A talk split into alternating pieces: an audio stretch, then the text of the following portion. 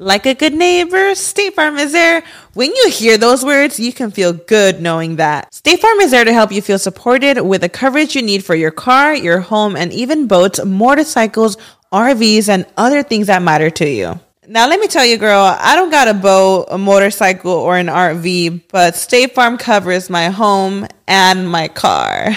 With a State Farm agent, you know someone is there to help protect your future by helping you choose the coverage you need. With so many coverage options, it feels good knowing you can find what fits for you. And you know what? Getting insurance can be so intimidating because you don't know exactly what you need. So having an agent that could help you with each step makes it so much easier. Girl, I feel you on that. So when things get complicated and you need ways to get help, State Farm gives you options there too. Maybe you like to handle things in person or on the phone with your local agent, or you prefer to do it on statefarm.com or on the award winning app. State Farm lets you do things your way.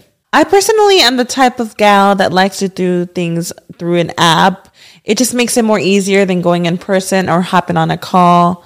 So I love that they have that option available. Girl, I like to use an app too. I'm not trying to pull up in person or, or call because I'm way too, I have too much social anxiety for that. I'm trying to do it on the app. So that's why I'm here with State Farm.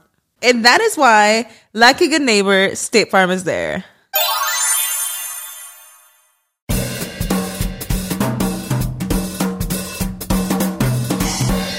Hello mi gente amada y bienvenidos a otro episodio de Bla Bla Bla, episodio 41, cómo pasa el tiempo, no me dejan impresionar, disculpen.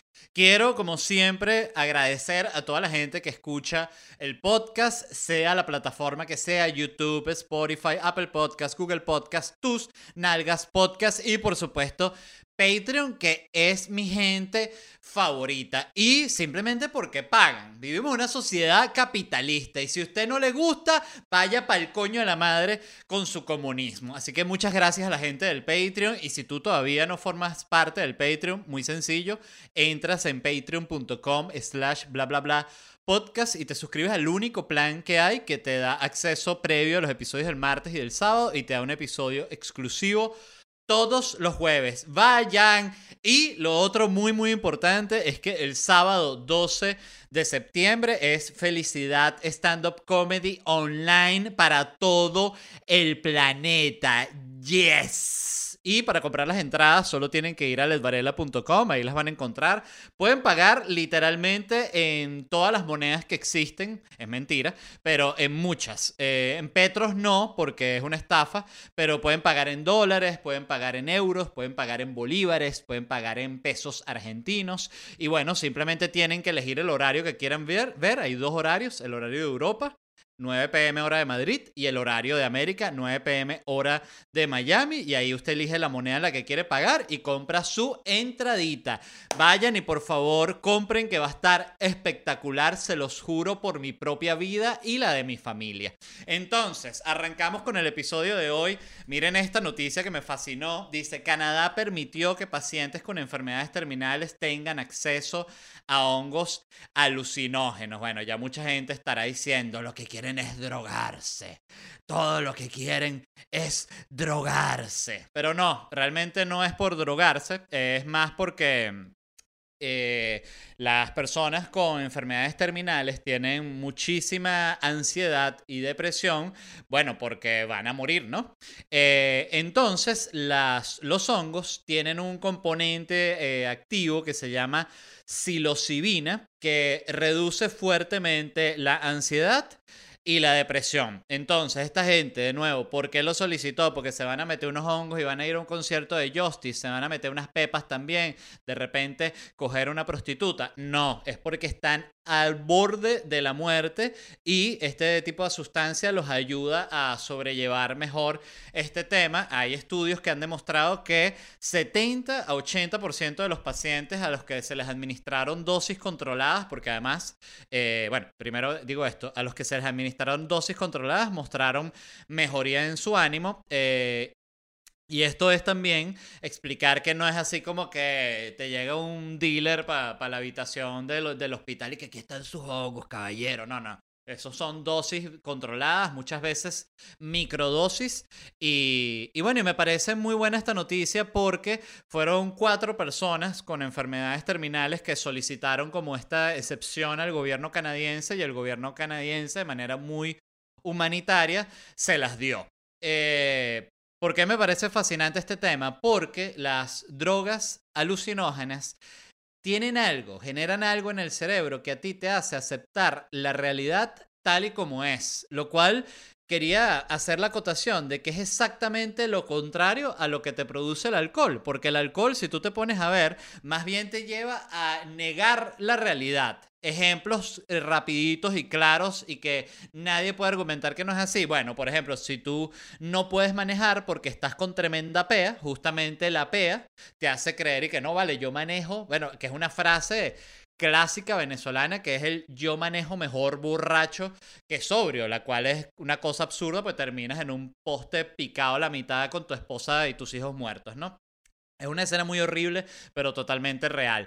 Segundo, eh, no estás en condiciones de cogerte a alguien, pero crees que estás no solo en condiciones, sino que eres, no joda, un caballo de guerra que va a echar huevo como pocos y nada, te quedas dormido pasando vergüenza. Eh, te sientes mejor de lo que eres con el alcohol, te sientes más apuesto, más inteligente, más astuto y lo que estás es cagando, balbuceando estupideces, ¿no?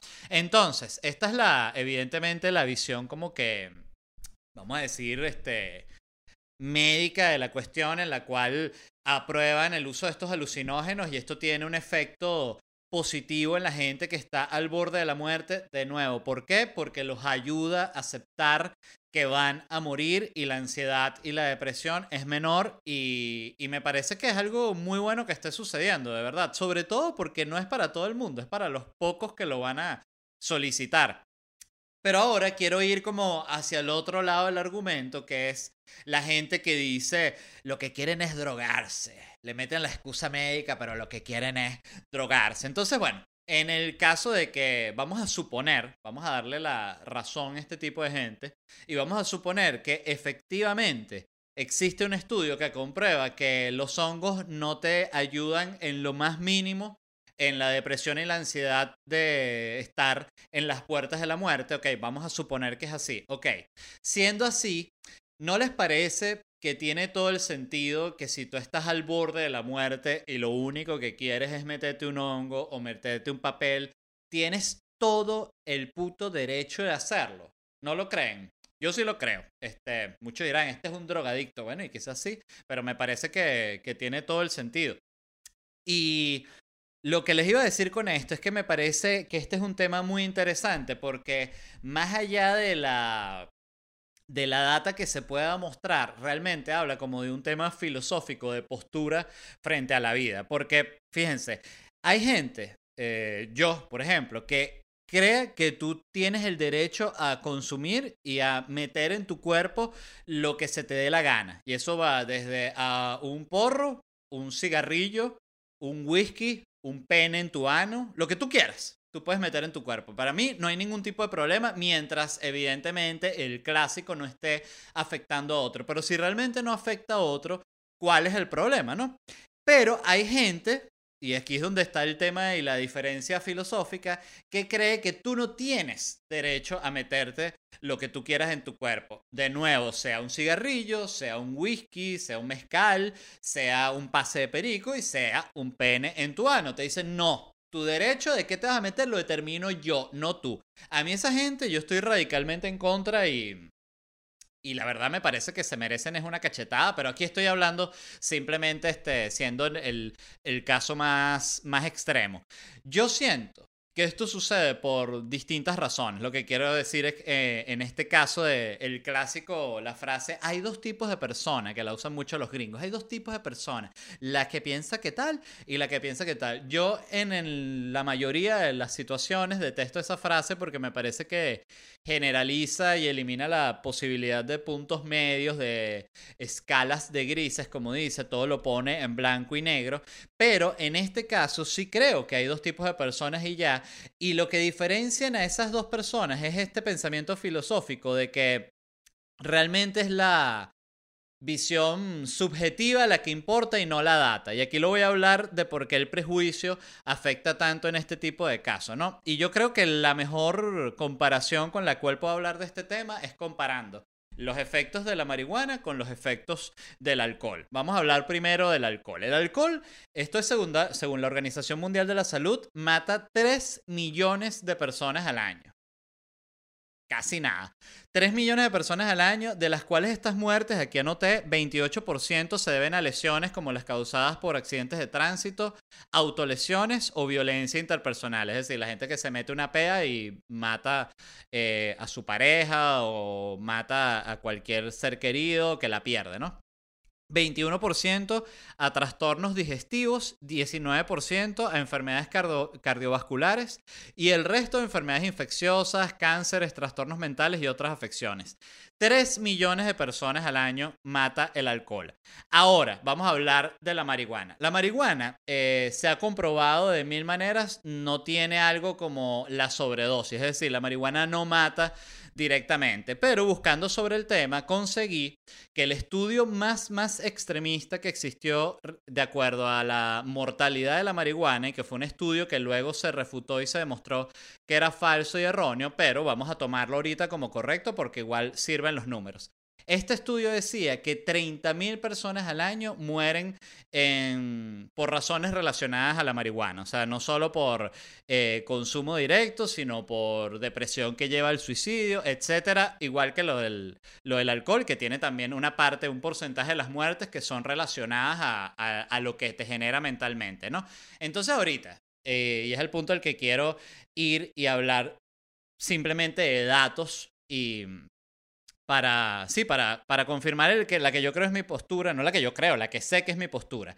Son 3 millones de muertes comprobadas según la Organización Mundial de la Salud que genera el alcohol versus 30 mil que genera la marihuana que no la genera. Es muchísimo menos que eso, pero simplemente estoy usando el número más extremo que existe para confirmar que simplemente es absurdo. O sea, que te das cuenta que ahí es simplemente lo que existe es prejuicio, subjetividad y más nada, porque si la razón por la cual la marihuana es ilegal es por proteger la vida y por proteger al ser humano, entonces eh, bajo ese mismo esquema, el alcohol debería ser más que ilegal. Debería ser visto como, bueno, como la peor vaina que existe en el planeta.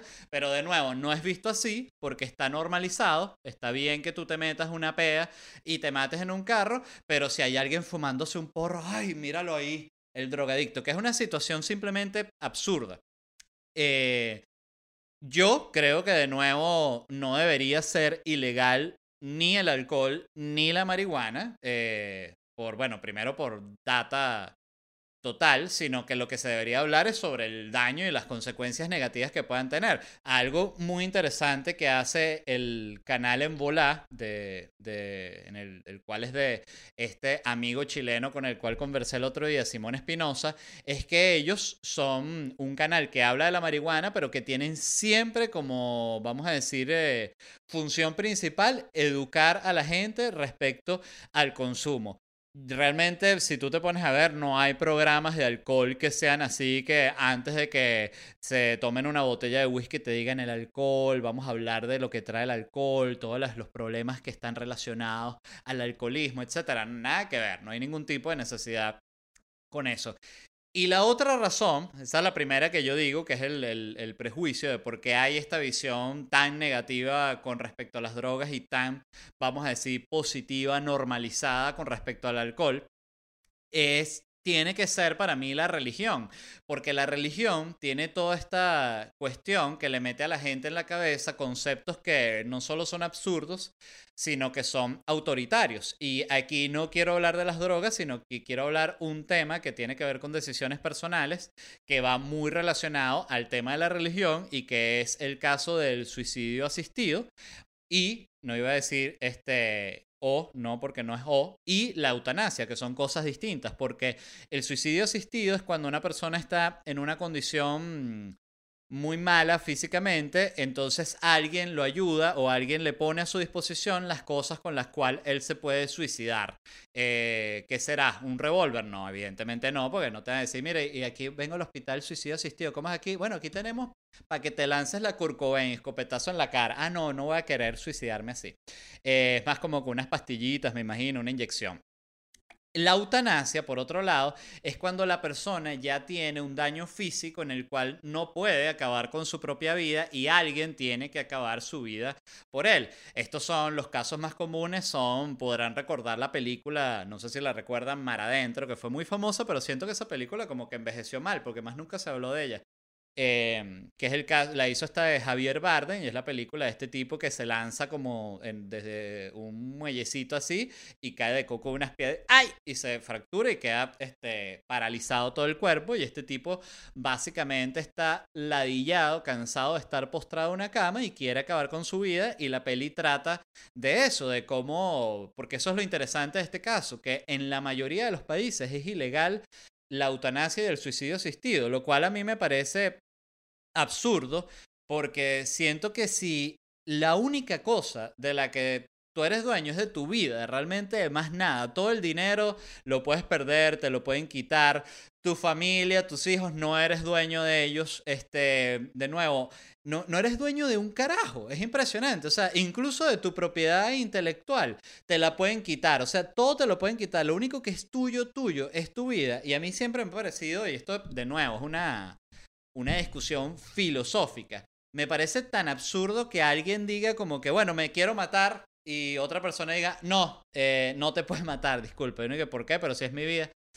Coño, papi, porque es que si te matas, no vas para el cielo, Dios se arrecha conmigo si te ayudo. Y es como que ese no es mi peo, es mi vida. Em, pero bueno, me parece un tema muy interesante porque eh, lo que demuestra es que hay muchas cosas que no están basadas en la objetividad, que no están basadas en, en la libertad, sino están basadas en simples prejuicios que se formaron. Por ejemplo, en el caso de la marihuana, una de las razones por las que fue ilegalizada en Estados Unidos es porque en algún momento se empezó a correr, como vamos a decir, el rumor, no sé si es un rumor o, o, el cuento, el mito, de que cuando las mujeres blancas fumaban marihuana querían coger con negros, ¿no? Que eso a mí me parece, primero, este, absurdo porque mucha gente quiere coger con negros y no tiene que nada que ver con la marihuana. Y si tú piensas que, que tu novia, por fumarse un porro, va a querer coger a un negro y a ti eso te, te atormenta y te parece que está mal y crees que la marihuana debe ser ilegal por eso, a la gente que es así, yo le deseo que, a, que su pareja lo deje y coja con un equipo entero de la NBA y le mande el video. Este, eso es lo que a mí me, me parece lo justo, pero cada quien con su postura al respecto. A mí, personalmente, y repito, me parece que está mal. Yo creo que la gente, sobre todo en este caso, mm, creo que, una, creo que no debería ser ilegal que suceda nunca, eh, pero creo que sobre todo en los casos en los cuales una persona está muy, muy mal, está pasando por un dolor muy, muy fuerte, es genuinamente absurdo que sí, que no lo dejen matarse, que no lo dejen acabar con su vida. Y esto lo digo yo en mi, postura personal. Si yo estuviese eh, vuelto mierda eh, en la puerta de la muerte, me gustaría tener la capacidad de poder acabar con mi propia vida. Y, creo que muchos en esa situación querrían, pero hay todas estas cosas, estas capas humanas absurdas que se ponen sobre ese tema y terminan como que con un montón de mierda tapando lo que es la esencia del tema, que es que tú deberías poder ser dueño de tu vida. Eh, y por eso me parece muy interesante que haya sucedido esto en Canadá, porque creo que sienta un precedente muy bueno de que más allá de que en este caso es el, punto específico de que permitieron estos hongos mágicos que tienen psilocibina y que ayuda a la gente a aceptar su realidad, es más que todo la decisión de, mira, me estoy a punto de morir, me quiero meter un hongo, ¿cuál es el peo? Y la verdad, me pregunto yo, ¿cuál es el peo? Eh, y para ya terminar con este tema de las drogas, quería, porque hay mucha gente que estará diciendo, sí, pero es que el problema es que las drogas matan. Y fíjense, lo busqué. Y las drogas, este número me pareció muy interesante, matan 750 mil personas al año. De esas 750 mil, 166 mil son por sobredosis, es decir, como muertes inmediatas generadas por la droga. Las otras son también tipo el alcohol, problemas que te pueden causar las drogas eh, físicos, cáncer, este, vaina, suicidio, depresión, todo esto. Eh, hoy el algoritmo de YouTube ya ha detectado como 100 palabras por las cuales no puedo monetizar este video. Pero la verdad me sabe culo. Me parece más interesante hablar del tema y ya. Pero, ¿qué arrecho aquí hago el, pequeño paréntesis de cómo la, la censura, que antes era como una persona que tenía que ver el programa, la, la lograron llevar a simplemente una inteligencia artificial, un algoritmo, una vaina que escucha el programa, una computadora y que Suicidio desmonetizado. Y uno que no, pero estoy hablando, no estoy hablando para que la gente se suicide, estoy hablando llamando la atención sobre lo importante que es la salud mental para evitar el suicidio. Desmonetizado. Así es el algoritmo. Desmonetizado. Soy el algoritmo. Desmonetizado.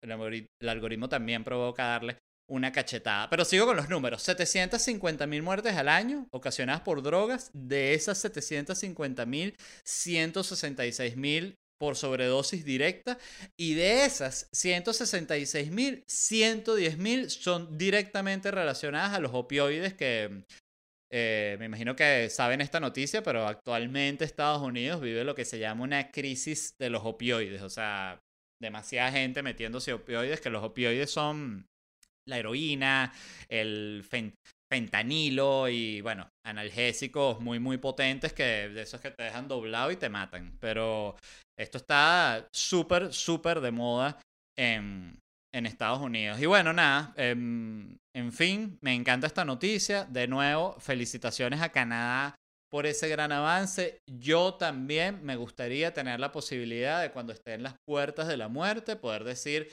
señores, tráiganme un hongo y unos audífonos y un iPod que voy es a vacilar. Eh, por cierto, ¿quién, ¿cuál fue el eh, Huxley, el, escritor? Huxley, muerte, ácidos. Él se metió, eh, para ver, el último viaje del SD. Ajá, este Aldous Huxley, el, el que escribió Un Mundo Feliz, La Isla, bueno, varios libros súper importantes, él, cuando estaba a punto de morir, se metió una dosis de ácido dura que lo ayudó la esposa y el bicho no joda, murió vacilando. Eh, a mí, de nuevo, voy, estoy súper repetitivo con el tema, pero me parece tan, tan, tan, tan absurdo que alguien esté pendiente de que alguien en, eh, que está al borde de la muerte no pueda hacer algo. O sea, me parece que hay que ser verga, demasiado bruja, demasiado bruja para estar en esa posición. Que por cierto, el otro día eh, me llamó la atención porque puse un tweet que decía, hoy amanecí con la única misión de ser menos bruja.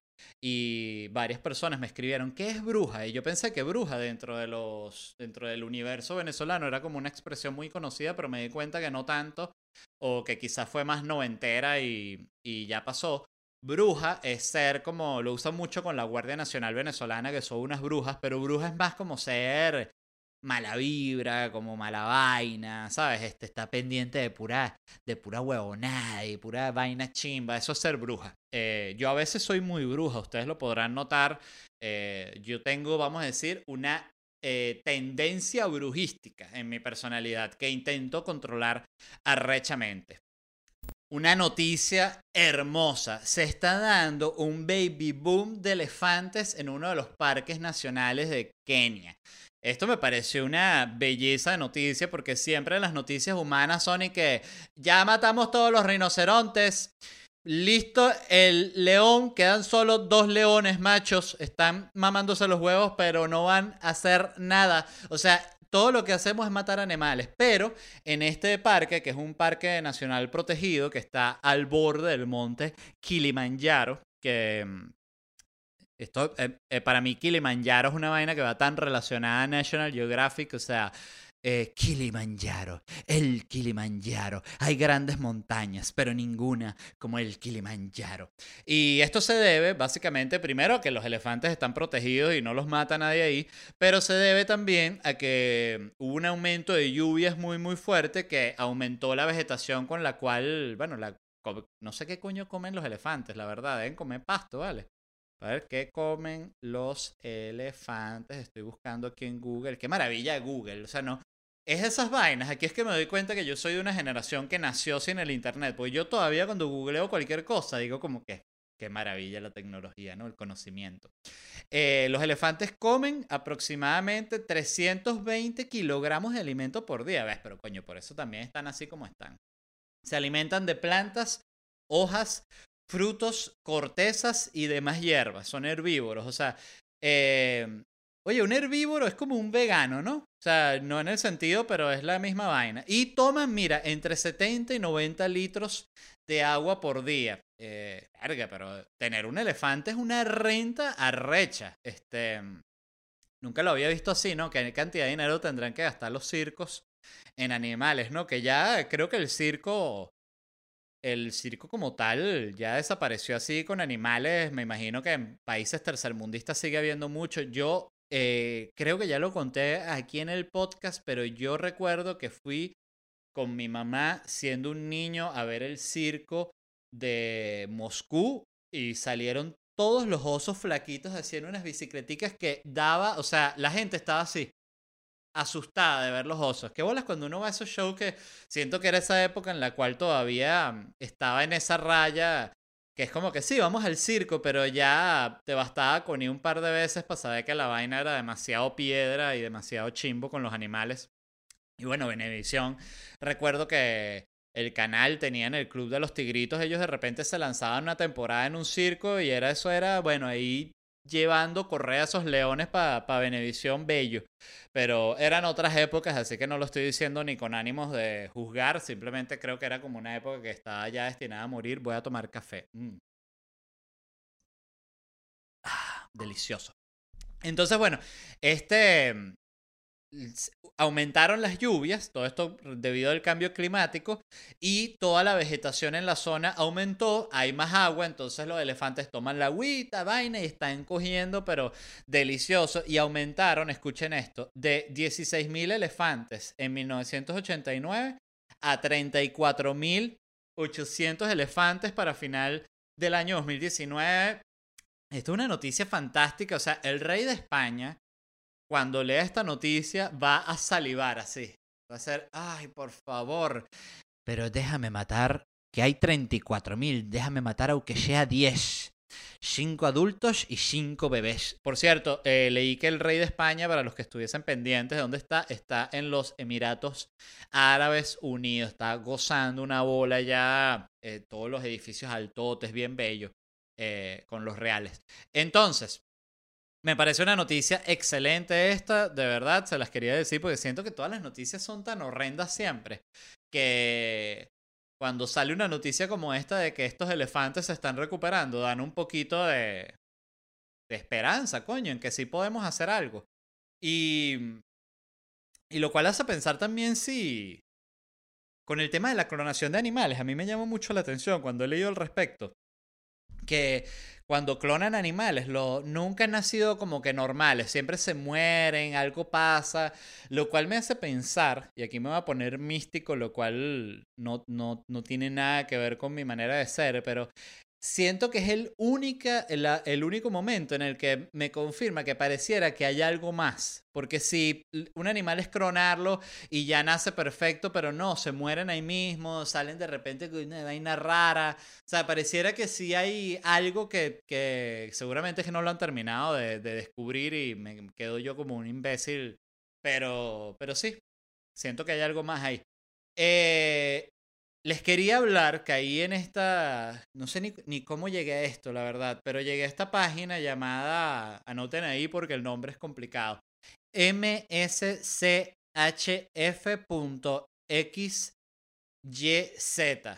¿Cómo se pronunciaría esto? mchef.fif. Entonces, mchef.fif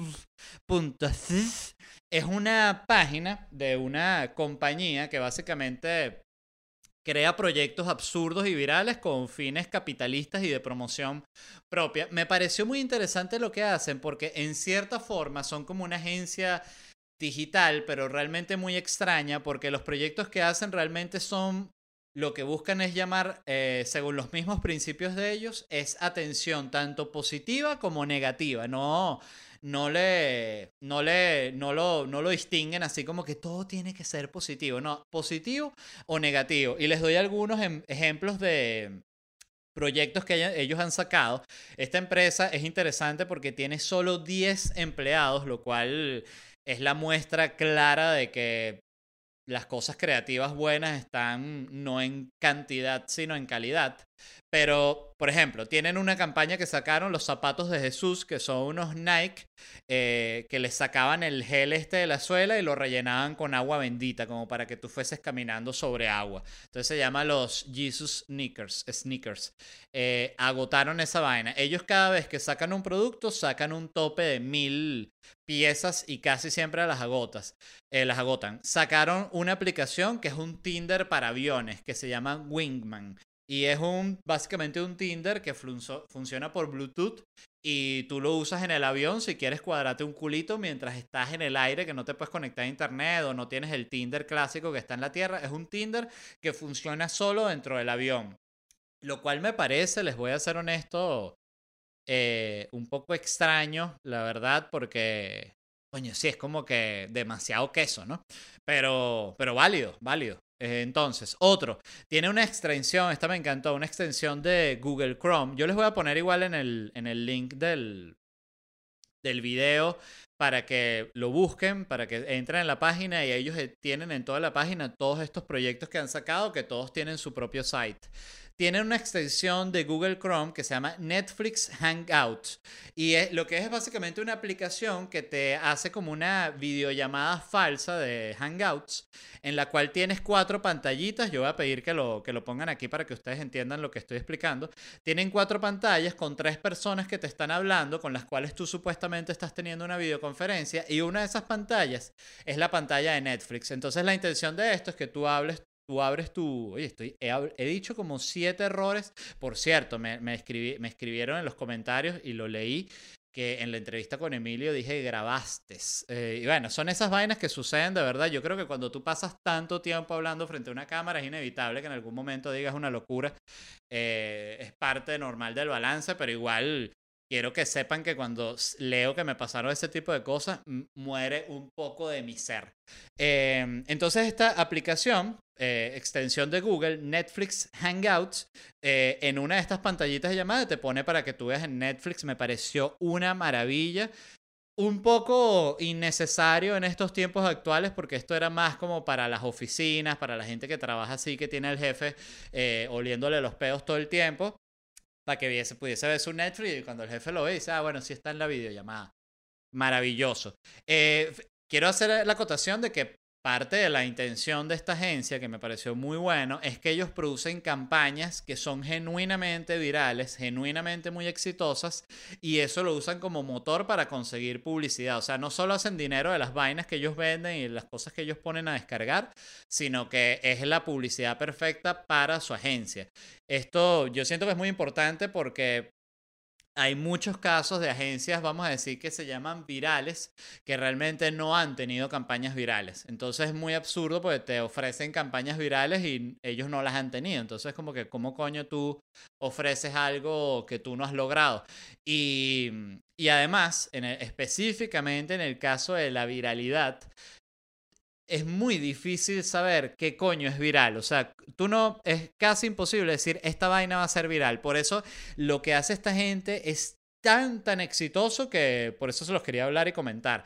Tienen otra aplicación que se llama clickswipe.co, que es una aplicación de escritorio que por cada clic que tú haces, clic, clic en la computadora, eso está coordinado con el Tinder y por cada clic que tú haces en el cursor de tu pantalla, él le da swipe a la derecha a una persona, a un perfil en tu Tinder. O sea, tú tienes el celular aquí con Tinder y mientras haces clic aquí, clic, swipe allá a una persona. Clic, swipe a otra jeva clic, swipe a otra jeva o jevo o lo que sea que tú cojas. Eh, esta me encantó. Tienen una que se llama Bull and Moon, Toro y Luna, que es una aplicación que te recomienda qué acciones comprar basado en tu signo zodiacal. Y esto, por favor, se los comento si hay algún trader de estos eh, venezolanos. Esta es la aplicación para ustedes, porque imagínate astrología y trading. O sea, esto es la, la, la fórmula de la estafa máxima. O sea, porque tú ahí tú puedes, le puedes decir, papi, tú eres Gemini. Si tú no compras esas acciones de Tesla, ya, ya, ya, te entra Mercurio retrógrado. Y no solo bajan esas acciones, sino que las de Disney también se te van para la mierda. Ni hablar de qué sucede si eres Sagitario. Me pareció fantástico esto. Yo Este, y de todas las que tenían, hubo una que me, me pareció particularmente interesante y es que agarraron las clases de Masterclass, eh, para quienes no conozcan Masterclass, que me parece difícil no conocer, para mí lo digo porque yo, por alguna razón, cuando tenía el, YouTube eh, que me salían las publicidades, constantemente me salía la publicidad de Masterclass. Para quien no sepa quién es Masterclass, esto es como un, básicamente un servicio de streaming por el cual tú pagas y tienes clases de superestrellas en áreas específicas, tipo Cristina Aguilera te enseña a cantar, Malcolm Gladwell te enseña a escribir, Aaron Sorkin te enseña de guion, Natalie Portman, te enseña actuación y así, ¿no? Y a mí me parece genuinamente que es una, una plataforma muy interesante. Creo que puede ser un poco cara dependiendo de cómo la analices, porque es una vaina que la grabo una sola vez y ya queda ahí. O sea, no es como que hay, no hay un feedback eh, de las clases, no hay nada que tú puedas presentar y que el profesor te, te dé una respuesta, lo cual también sería medio absurdo. Imagínate Natalie Portman, la cantidad de gente que se metería solo para que Natalie Portman vea su video y le diga si la está cagando o no. Entonces ahí hay que ver también que tiene sentido, ¿no? Pero lo que hizo esta gente de Shift.sys eh, básicamente es que agarraron la, las clases de masterclass, varias bien importantes, y sacaron como los principios fundamentales y abrieron esta página que la pueden buscar ya, se llama masterwiki.how. Eh, voy a poner estos links, en este caso sí los voy a poner, usualmente no, no estoy poniendo los links de, los, de las fuentes porque ya, coño, es que es todo un trabajo que genuinamente me da ladilla, pero este caso sí les voy a poner los links en el, en la descripción de, del podcast para que lo puedan ver.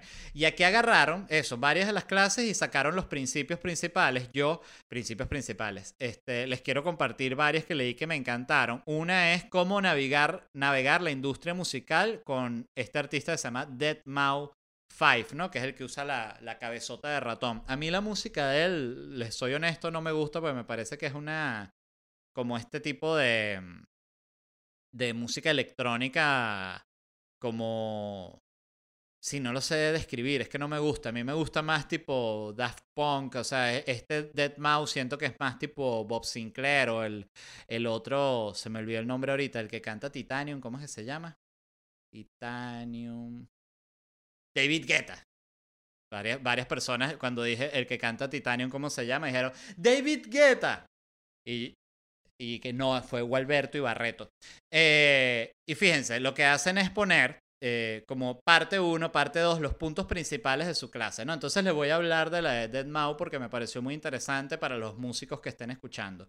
Uno dice, aprende del sistema. Dice que muchos, muchos eh, artistas se ven totalmente explotados por el, por el sistema musical, es decir, las disqueras, todo lo que hay para joderlos. Entonces, que es importante que tú leas al respecto, que te informes legalmente, cómo es el tema de los derechos, cómo es el tema de los porcentajes, cómo es el tema de las plataformas, antes de entrarles, justamente como para que no te jodan por ahí. Dice, segundo, ten cuidado de las disqueras grandes. Y dice que básicamente una disquera grande, eh, lo que estás intentando como que agarrar artistas para sacar dinero de ellos, pero ellos se suelen ocupar de sus talentos principales y si tú no eres uno de los talentos principales, básicamente te dejan abandonado. Yo recuerdo que un amigo que es músico que trabajaba, estaba para, oye, no recuerdo si era Sony o era EMI una de esas dos, pero él me comentaba que lo interesante de estas, estas disqueras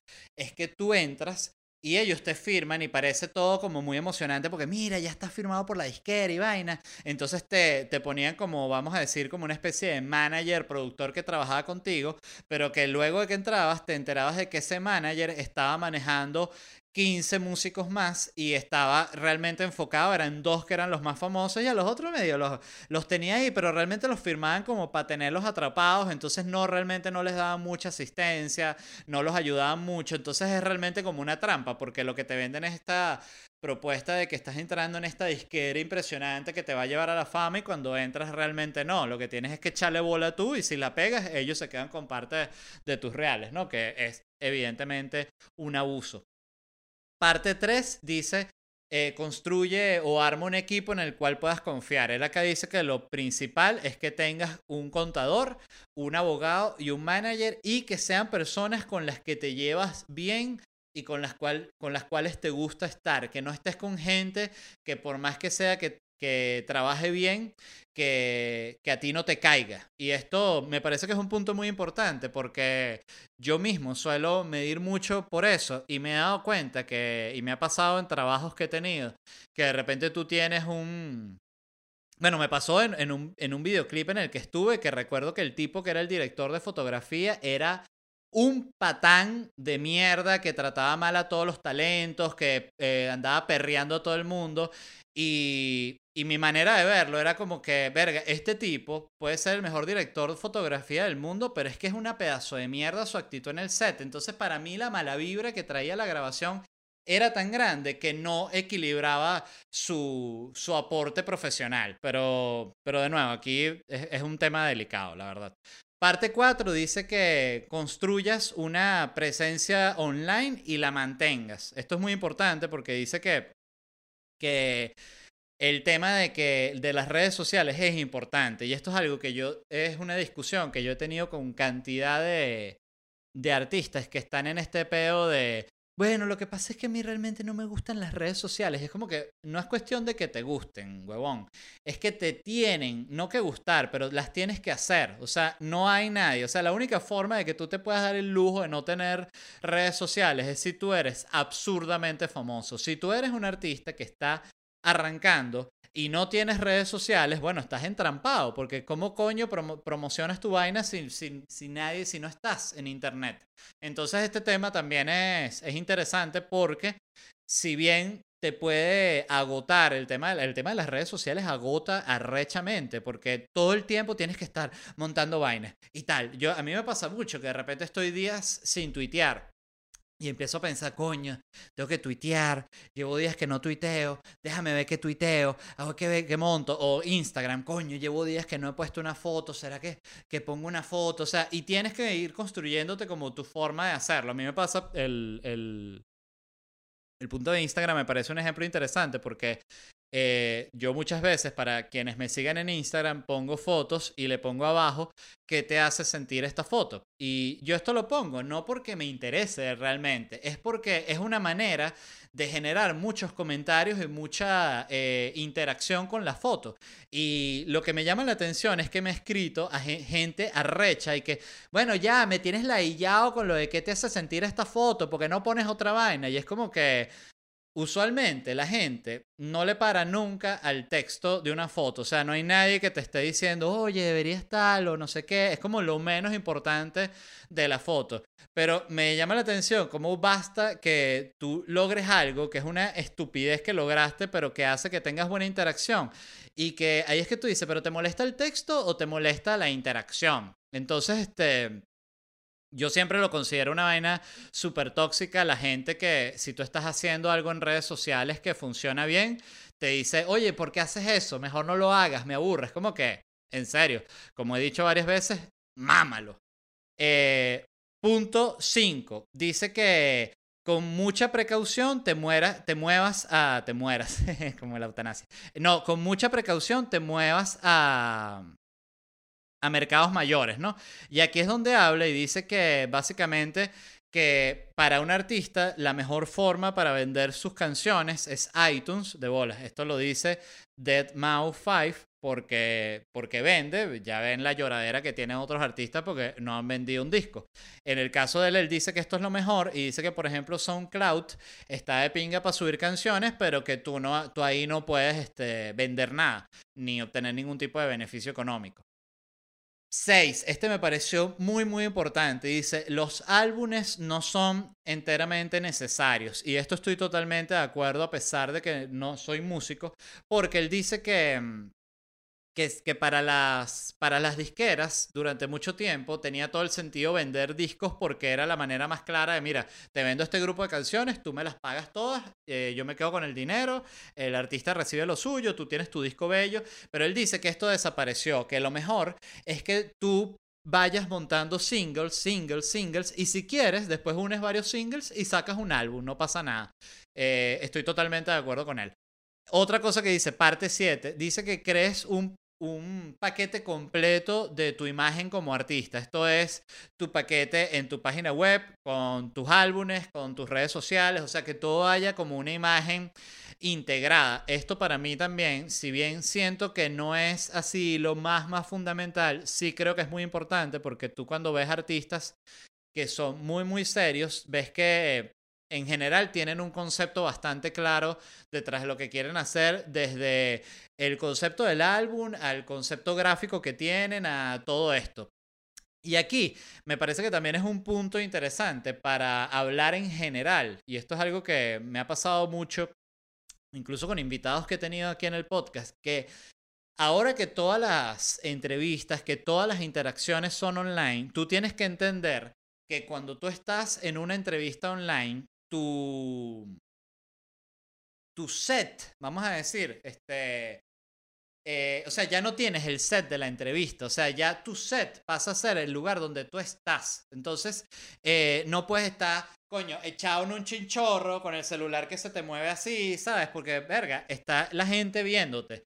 Y, y me ha pasado mucho que además no lo entiendo. O sea, gente que no tiene este. Coño, eh, lo que pasa es que aquí lo voy a decir claramente, a mí me parece súper impertinente decir este tipo de cosas, pero a veces pienso que lo debería decir, coño, que y lo recomiendo a todo el, al que haga ahorita entrevistas. No estoy hablando solo de, de, personas que tienen que ver con el mundo del entretenimiento. Estoy hablando con gente que habla de política, con gente que habla de ciencia. Coño, tienen que tener un micrófono, tienen que tener una cámara decente. Y si no tienen una cámara decente, basta con poner tu laptop en una posición que no sea además así que te ves desde arriba, sino que sea como un cuadro frontal. Tratar de tener, estar bien iluminado. Y si tienes un micrófono, para que el audio que captures sea el mejor posible, eso es lo ideal. Yo esto es una recomendación que hago, pero que me parece que beneficia al que lo aplica, la verdad. Este, yo soy muy... Eh, el tema técnico siempre me ha parecido fascinante de, toda la vida, pero cada vez más, la verdad. Parte 8 dice, no, eh, no te fajes ni pierdas tiempo sobre los en lo, sobre los nombres de los álbumes y las canciones. Dice que la gente pierde demasiado tiempo en cómo se va a llamar la canción, cómo se llama. Y él dice que lo importante es la canción. El cómo se llama dice que no va a afectar la popularidad. Evidentemente, si le pones a la canción la canción más mierdera del mundo, bueno, ya eso es otro punto. Pero dice que el, no es importante eso, también estoy de acuerdo con él.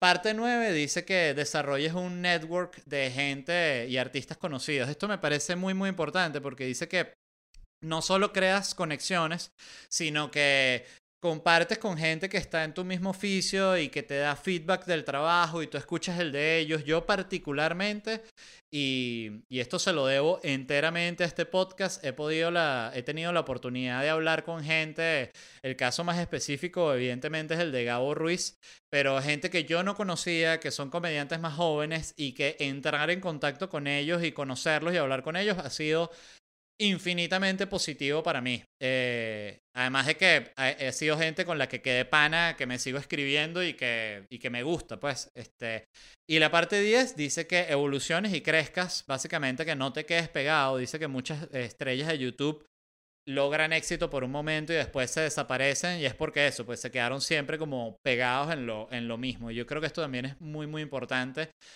pero a la vez es difícil porque tú no puedes forzar tu evolución. Y eso es una realidad. Es algo que tienes que estar, que tiene que darse como de, de manera orgánica, es la verdad.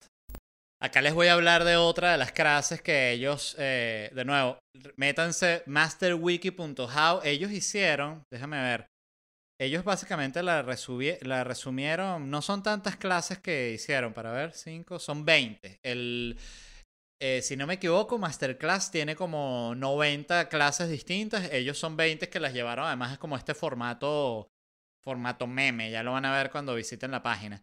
Y agarraron la de Anna Wintour, que Anna Wintour, para quien no lo sepa, es la editora de la revista Vogue. Vogue, se dice. Eh, Vogue.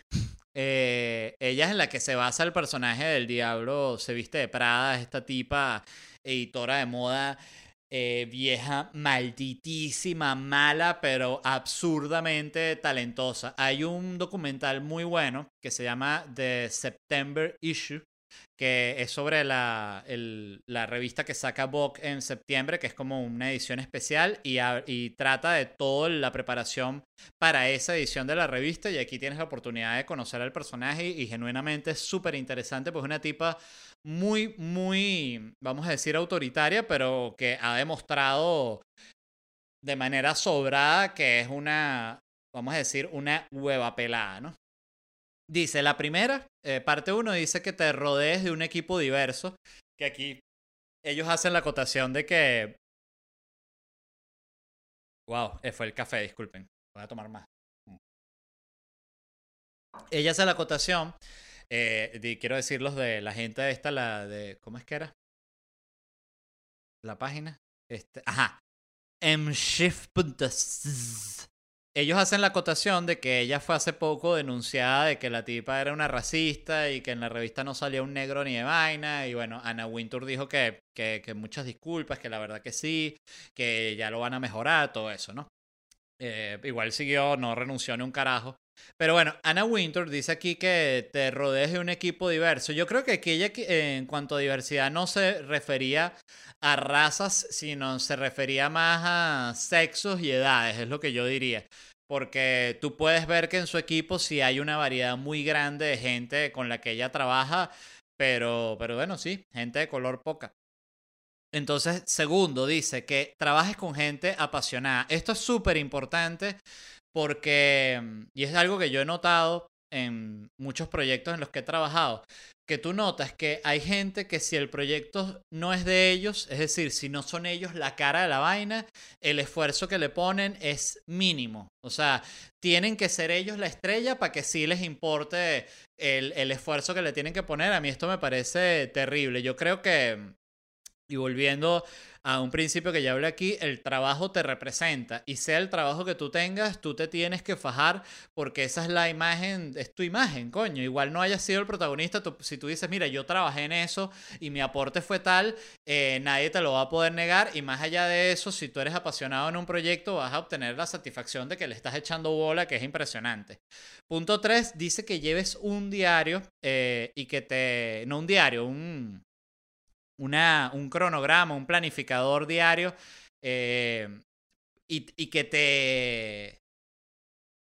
Y que te, coño, y que lo cumplas, que es muy importante porque dice que si no, tú no, no, no, sabes cuánto tiempo dedicar a algo. En cambio, si tú dices, bueno, esta vaina la voy a hacer de las 8 de la mañana a las 10 de la mañana y después desde las 11 de la mañana a las 2 voy a hacer esto, eso es a lo que ella se refiere. A mí esto me parece sumamente difícil. Yo creo que en este caso yo me siento que estoy como en un punto medio porque yo creo que es importante tener un deadline en el sentido de que si tú no te pones una fecha para tú mismo entregar un proyecto, no lo vas a entregar nunca. Sobre todo cuando en trabajos como el mío, que yo produzco, por ejemplo, este podcast eh, y lo saco porque quiero realmente. O sea, vamos a decir, no hay ninguna marca pagándome, no hay ningún canal pagándome para que yo llegue aquí y grabe la vaina. Esto lo hago yo. De hecho, yo estoy grabando solo. Eh, lo cual siempre me, se, los, se los, les soy totalmente sincero, me hace sentir como un loco de bola. Y siempre he pensado que, coño, los podcasts y los programas que tienen gente con, para, para rebotar son mucho más llevaderos que los que se hacen solos, porque yo aquí básicamente me tengo que pichar y yo mismo batear. Y yo mismo decir, fue honrón. Entonces, eh, me parece muy importante esto de llevar un plan diario de cómo hacerlo. Eh, parte 4 dice que, que dejes a tu equipo tomar decisiones y ocuparse de la parte creativa de su trabajo, que no seas tú como ese monstruo que controla todo y vaina y que los dejes, los dejes actuar. Esto me parece también muy importante. Parte 5 dice dice que mantengas, este, que tengas reuniones que te beneficien a ti y a tu equipo. Ella dice que particularmente le gusta tener reuniones con partes pequeñas de su personal, una o dos personas, reuniones rápidas y una reunión a la semana como de estatus general. Esto, esto sí es un clásico corporativo. Parte 6 dice que seas rápido y directo con el feedback a las cosas que te entreguen tus empleados. Dice que es muy desmotivante cuando un empleado te entrega algo para tu corrección y tú tardas un montón en responderle. Estoy totalmente de acuerdo con esto porque esto lo que hace es que se pierda como el momentum y el calor de la vaina, ¿no? Eh, y sobre todo te hace sentir como que el jefe realmente no está montado en el proyecto, sino que anda en mil huevonadas y no tiene tiempo realmente de responderte. Súper importante esto. Parte 7, este fue mi punto favorito y básicamente fue el punto por el cual decidí leer el de ella. Que dice, eh, da una razón cuando digas que no, pero luego avanza. Y lo que quiere decir es que cuando digas que no a una propuesta, tú expliques por qué estás diciendo que no pero sin caer este, en mil explicaciones. O sea, es, mira, no me gusta esa vaina porque se ve feo. Ya. No es porque se ve feo, porque tal. Dice que siempre tienes que dar razones porque si no pareces un loco. O sea, si no dices no, y la gente como que, bueno, ¿por qué? Esto es muy, muy importante. Sobre todo porque son temas, se pueden ver la, la mayoría temas de comunicación. Parte 8 Dale crédito a tu equipo. Esto también me parece muy, muy importante y aprovecho el punto para dar crédito a mi equipo, a Rodolfo Castillo, que es el editor. Rodolfo. Miren, Rodolfo, eh, yo tengo comunicación directa con él mientras estoy grabando. Por ejemplo, Rodolfo, por favor, hazme, ponme un sonido de trompeta cuando yo haga esto.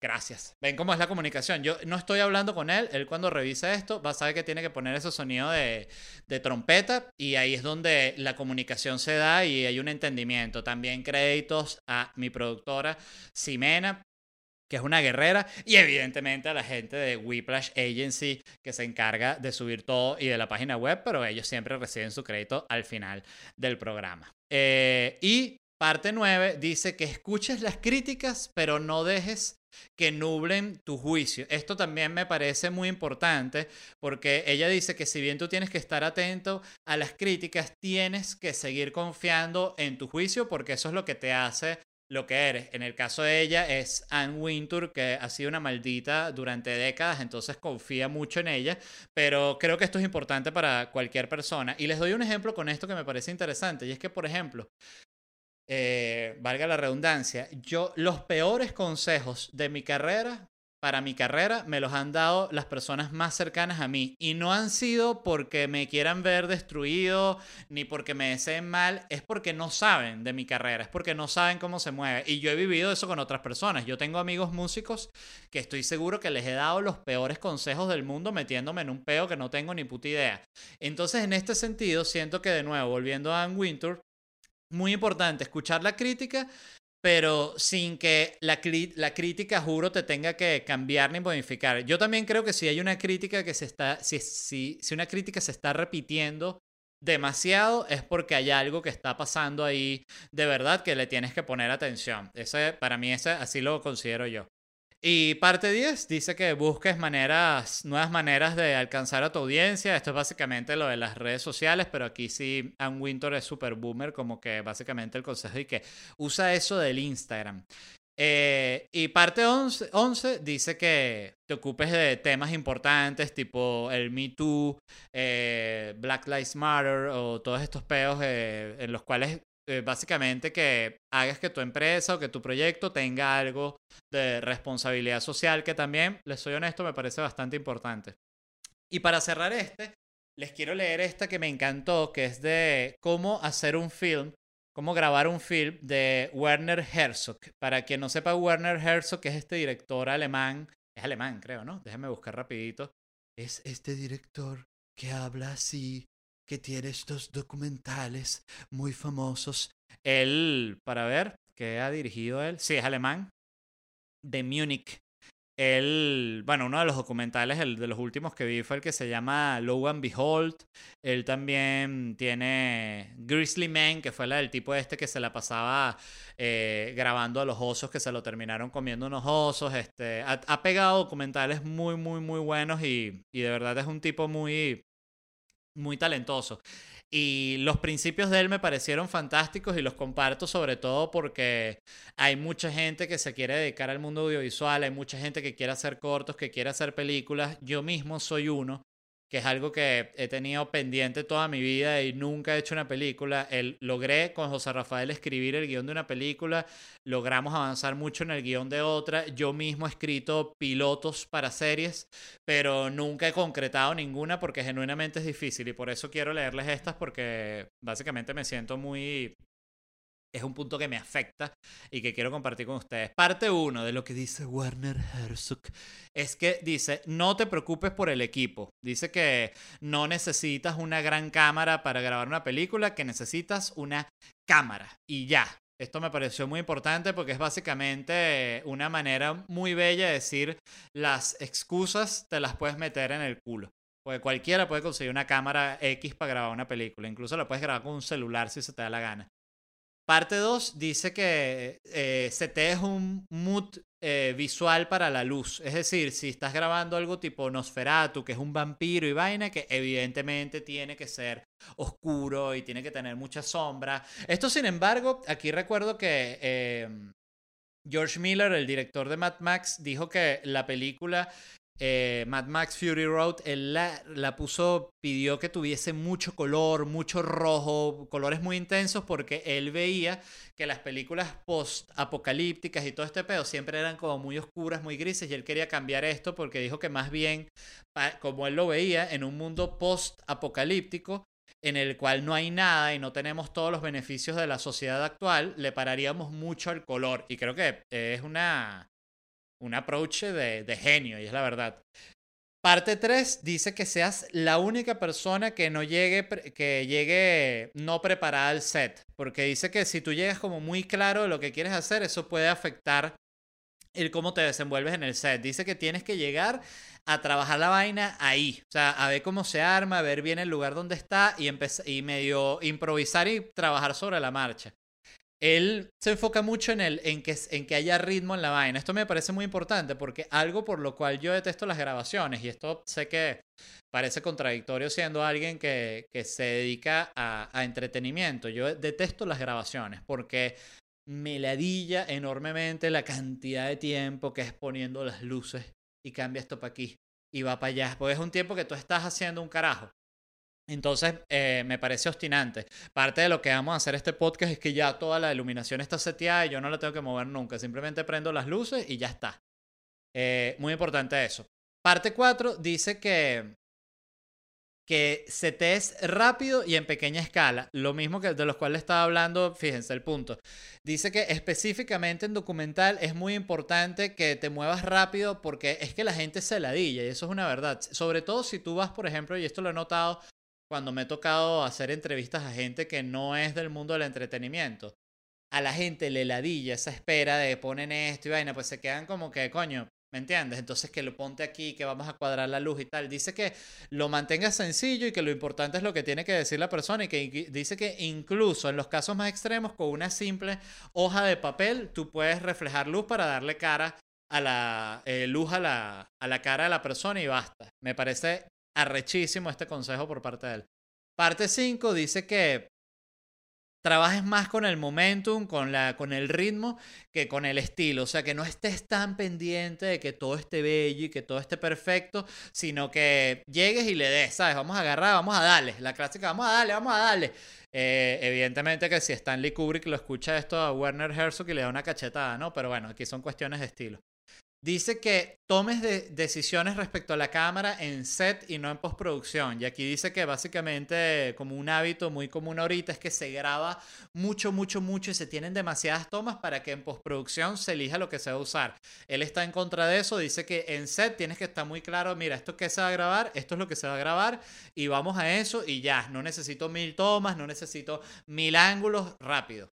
Parte 7 dice, y esto es aquí sobre cómo usar la cámara, esto me encantó porque además yo no soy camarógrafo ni tengo conocimiento técnico en el sentido más que el que he visto en, millones, no millones, pero sí cientos de grabaciones que, bueno, algo agarras del pedo técnico porque si, ni, ni, si no serías un retardado. Pero dice, Lo primero es que veas a través del, del, ojo de la cámara y no de la pantallita, que es importante que sientas la cámara en ese sentido. Lo otro es que dice que operes la cámara moviendo tu cuerpo entero y con los brazos pegados al cuerpo, es decir, que no andes en este peo, sino que te muevas completo así. Bueno, eso lo dice Werner Herzog. Estoy seguro que muchos camarógrafos y directores de fotografía escuchando esto les da un infarto y dice, así no se hace. ¿Qué coño va a saber ese viejo alemán? Bueno, él sabrá su vaina. Por algo grabó el carajo y se lo comieron los osos. Eh, lo otro dice que grabes un, un single shot, ¿no? Una, una, toma sencilla para ahorrar tiempo. Dice que no es importante que esta toma aquí y después corte y vamos a grabar desde aquí y corte ahorita desde arriba. Dice que trates de grabar en una sola, la, la escena en una sola toma y listo. Este tipo, como pueden ver, es bien pragmático y... ¿Y cuál sería la, la palabra? Eh, Sí, pragmático. Parte 9 dice que solo grabes una escena de 3 a 5 veces. Dice que si la tienes que grabar más que eso, es que hay un problema. O sea, dice, si tú tienes que grabar una escena más de 3 o 5 veces, es que hay un problema en el guion y tienes que reescribir. Y parte 10 dice que guardes eh, lo, lo que es impresionante y no basura. Es decir, que no andes grabando que jodes, sino que te esfuerces como en grabar algo arrecho y que sea potente y que no pierdas tiempo como que grabando toda vaina. Mí me parece muy importante. Me pareció fantástico. Les recomiendo mucho esta página, sobre todo para los que no están dispuestos a pagar el, lo que cuesta Masterclass, masterwiki.how.